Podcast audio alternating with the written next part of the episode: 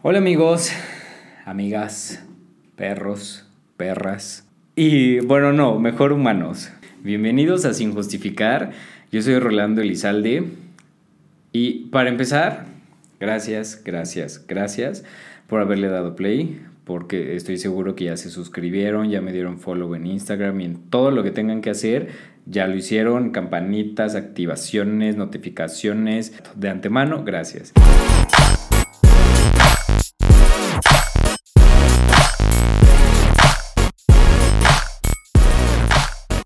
Bienvenidos a mi primer episodio. Estoy muy nervioso. No sé si en la cámara se vea, pero creo que estoy sudando. Pero no puedo poner el ventilador porque si no se escucha el aire y pues va a estar horrible. Estoy muy emocionado también.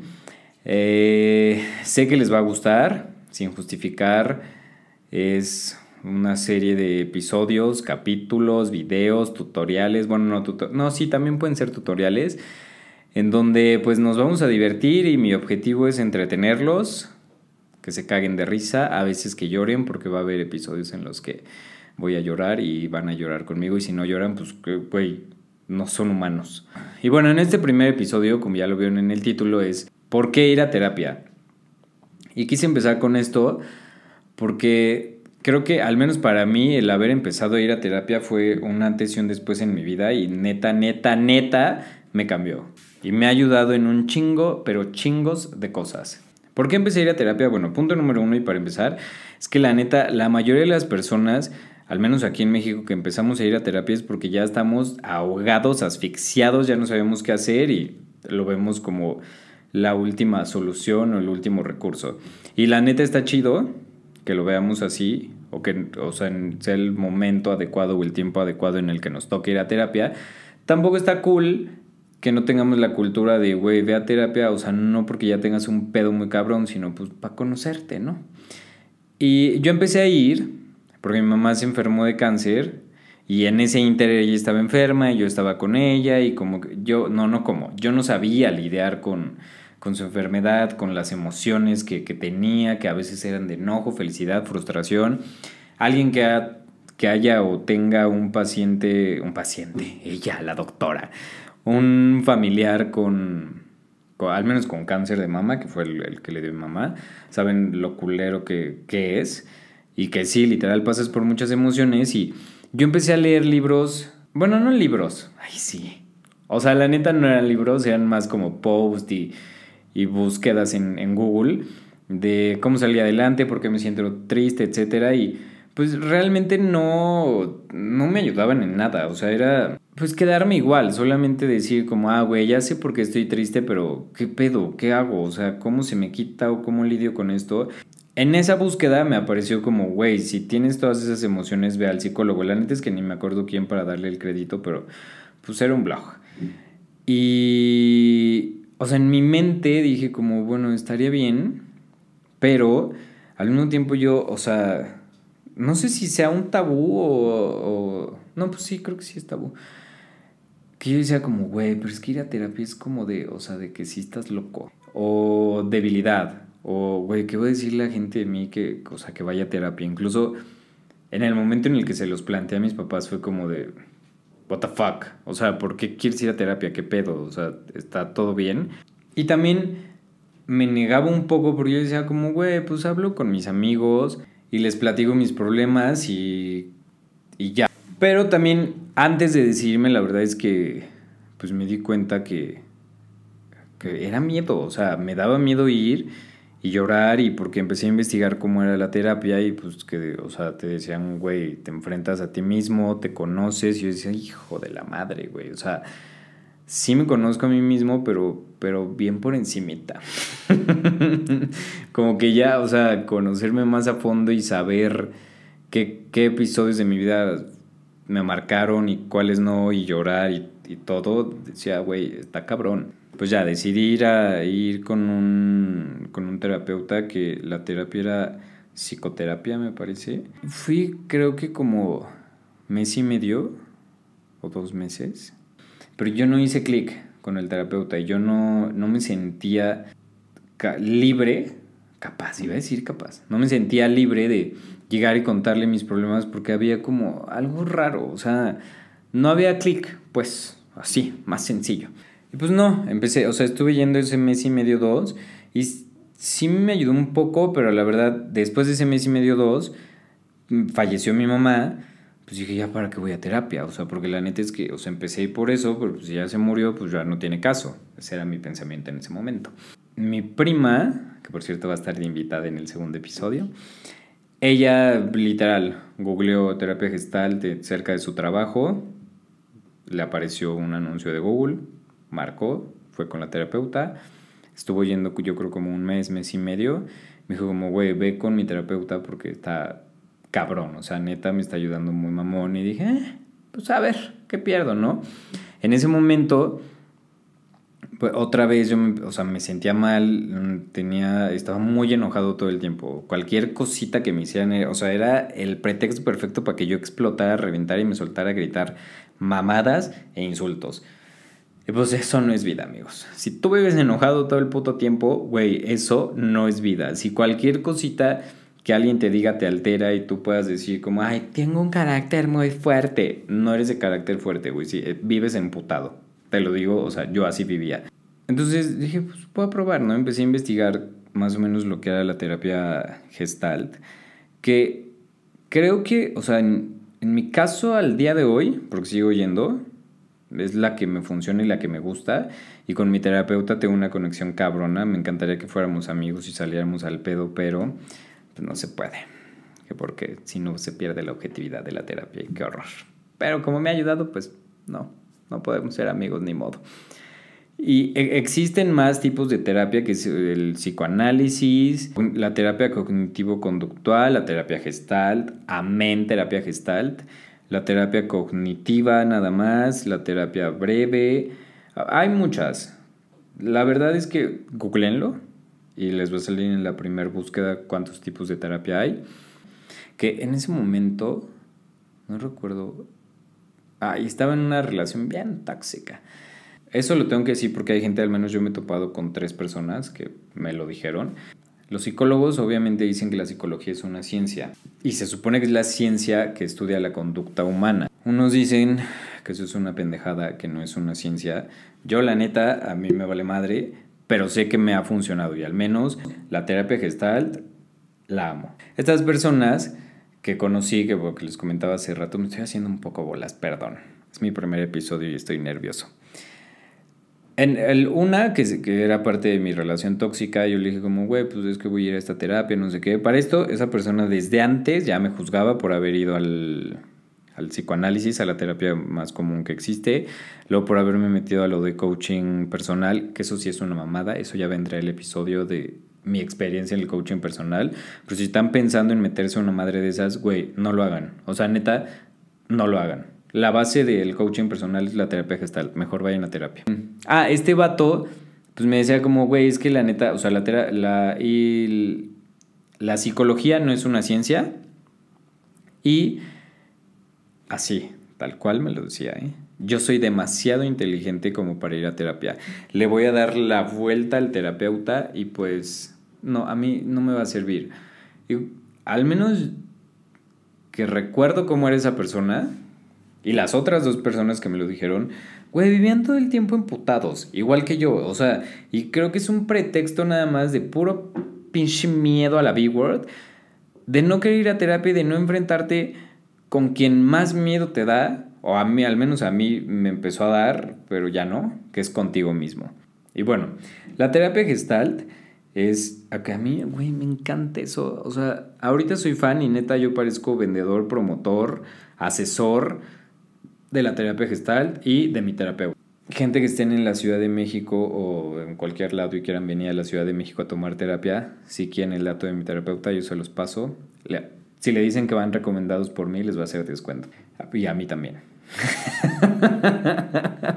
la terapia gestalt es analizar o tratar o sanar tu mente, cuerpo y alma o espíritu, como le quieran decir no se mete con tu religión, o sea, tu religión es independiente a, la terapia.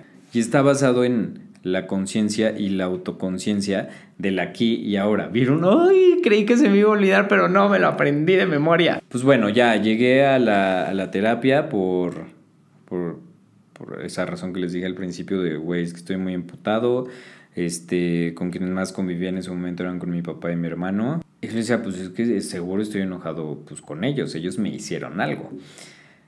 Y pues, al, o sea, conforme fue pasando esa primer terapia, eh, bueno, no, esa primer sesión, mi terapeuta se llama Guaded, entonces ya en lugar de decirle terapeuta le voy a decir Guaded. Guaded me, me dijo, güey, sí, o sea, sí te puedo atender, si te gusta, o sea, si quieres venir conmigo, bienvenido, no sé qué. Empecé a ir, hicimos un clic cabrón, eh, que eso lo agradezco mucho.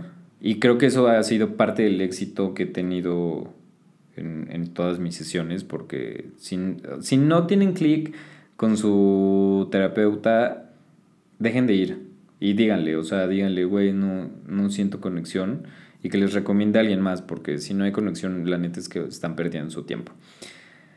Entonces, conforme fueron pasando mis sesiones, yo me di cuenta que en ese momento yo era la víctima. O sea, yo era una víctima. O sea, todo mundo me hacía cosas a mí, yo no le hacía cosas a nadie. O sea, yo era la inocente palomita que el mundo conspiraba en su contra, que si las cosas no me salían, no era mi culpa, era culpa de los demás, eso era externo y ajeno a mí. Y pues poco a poco, y gracias a, a una de las virtudes que tiene la terapia, que es la objetividad, yo me di cuenta que gracias a esa objetividad, o sea, empecé a descubrir cosas como el autoengaño, la codependencia, chavos. Que eso creo que, al menos aquí en México, nos lo han enseñado gracias a las telenovelas duro. O sea, los amores tóxicos y codes en México, rules, porque es lo que nos enseñan pues así, como se dice, dejar de hacerse pendejo, el hacerme responsable de mí mismo, de, güey, dejar de culpar a los demás por las cosas que sí son mi responsabilidad, que sí son algo que yo debería de hacer y, lo más importante, sanar. Eso, sepan que duele un chingo, pero una vez que ya está sanado, ah, es una relajación, un relief, ni los orgasmos. Bueno, no, ahí va, más o menos se comparan un poquito. Fueron pasando las sesiones y evidentemente había días que, bueno, había sesiones que yo, me emputaba y que, o sea, yo decía como, güey, yo no vengo aquí para que esta señora, bueno, no, la verdad decía esta pinche vieja, perdón, Guadet,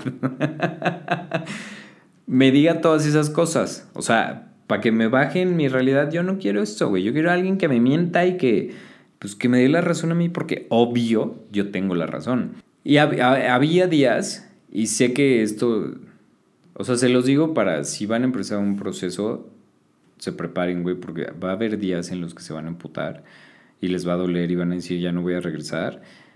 Y yo salía a veces de sesiones en las que decía, güey, ya no voy a regresar, o sea, yo neta no necesito esto, yo por qué, o sea, ¿por qué tengo que salir con ganas de llorar? ¿Por qué tengo que salir preguntándome esto? ¿Por qué tengo que salir con el cerebro quemado de todo lo que me dijo y yo decía, no mames, tiene razón. Y que eso era lo que me emputaba, que tenía razón. Y, pero digo, poco a poco, pues va, lo vas aceptando y ya había ocasiones en las que ya decía como, güey, ya, o sea, ya quiero llegar a mi sesión para platicar esto y esto y esto y que me diga qué pedo porque, pues según yo estoy haciendo bien, pero qué tal que no y un desmadre. Y al menos al día de hoy lo que he aprendido y que, que agradezco el, el, haberlo aprendido es que una, de todas las veces y todo el tiempo que estaba enojado, pues la neta era tristeza. Y la tristeza se convierte en enojo. Como les decía hace rato, a sanar, que eso creo que al día de hoy ha sido lo más difícil porque, o sea, me podía pasar un día entero llorando y que me decía, güey, está bien, llora, o sea, tienes que llorar.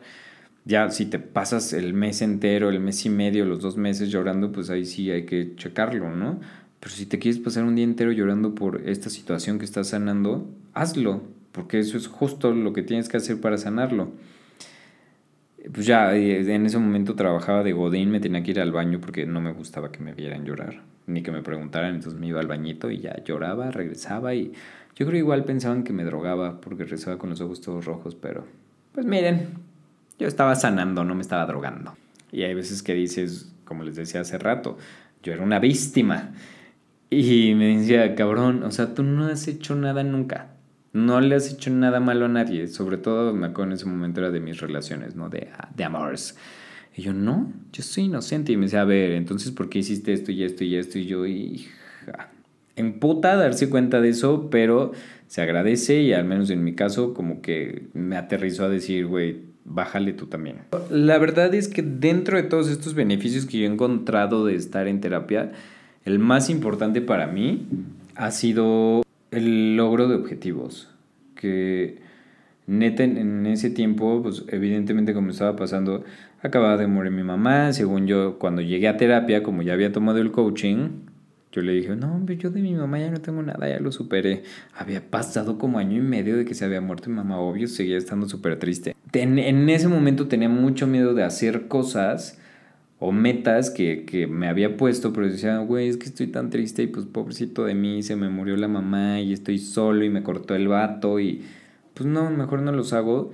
Entonces me empecé a hacer cargo de mí mismo y, y, de, y, de, y de cosas que ella me, me dijera como güey, estás en una relación tóxica, estás en una relación codependiente. Ah, y que ya yo decía como, ah, ya lo sé, ya sé que estoy en una relación tóxica, ya sé que estoy en una relación codependiente, pues ya no voy a hacer nada. No, güey, ponerme a chingarle y actuar y a decir, a ver, ¿cómo voy a dejar de tener esa relación codependiente? ¿Cómo me voy a empezar a hacer cargo de mí mismo?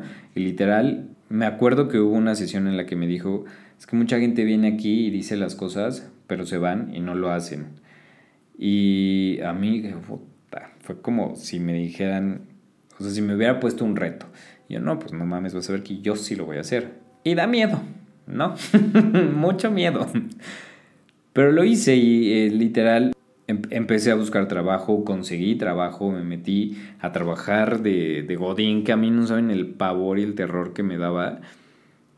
Y de verdad que al menos en, ese lugar al que entré lo disfruté hasta que la cagaron los pendejos y se quedaron sin varo.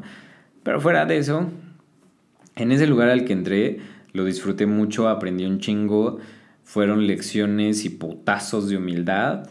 Sobre todo en, en mi caso fue una lección de autoestima, decir, güey, ves, sí puedes, o sea, lo estás logrando y, y pues nomás era el miedito y sí, siempre da pero pues aviéntate de todos modos. Este proyecto, que el que me estén escuchando o viendo, como se diga, es, es, parte de una de esas metas. También el poder expresar mis emociones, el ya no vivir emputado, el saber que, que, eso, lo que les decía, la tristeza, ese enojo y, güey, vívela, siéntela, llórale, no pasa nada.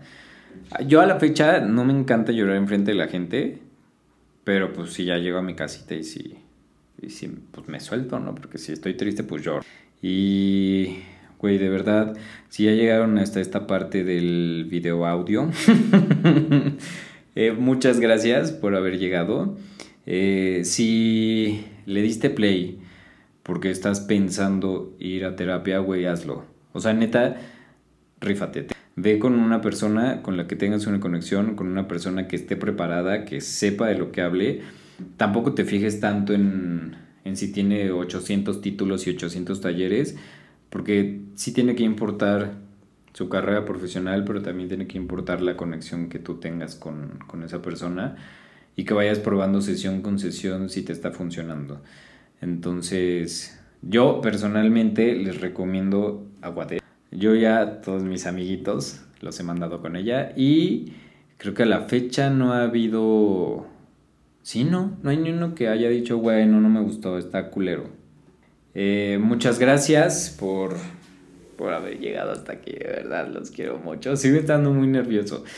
Eh, suscríbete, activa la notificación, sígueme. Eh, bueno, ya, en la caja de descripción y aquí abajito les voy a dejar pues todas las redes de, de Sin Justificar, las mías. Pues ya, muchas gracias, eso es todo amigos. ¡Ay, qué emoción! Gracias, bye.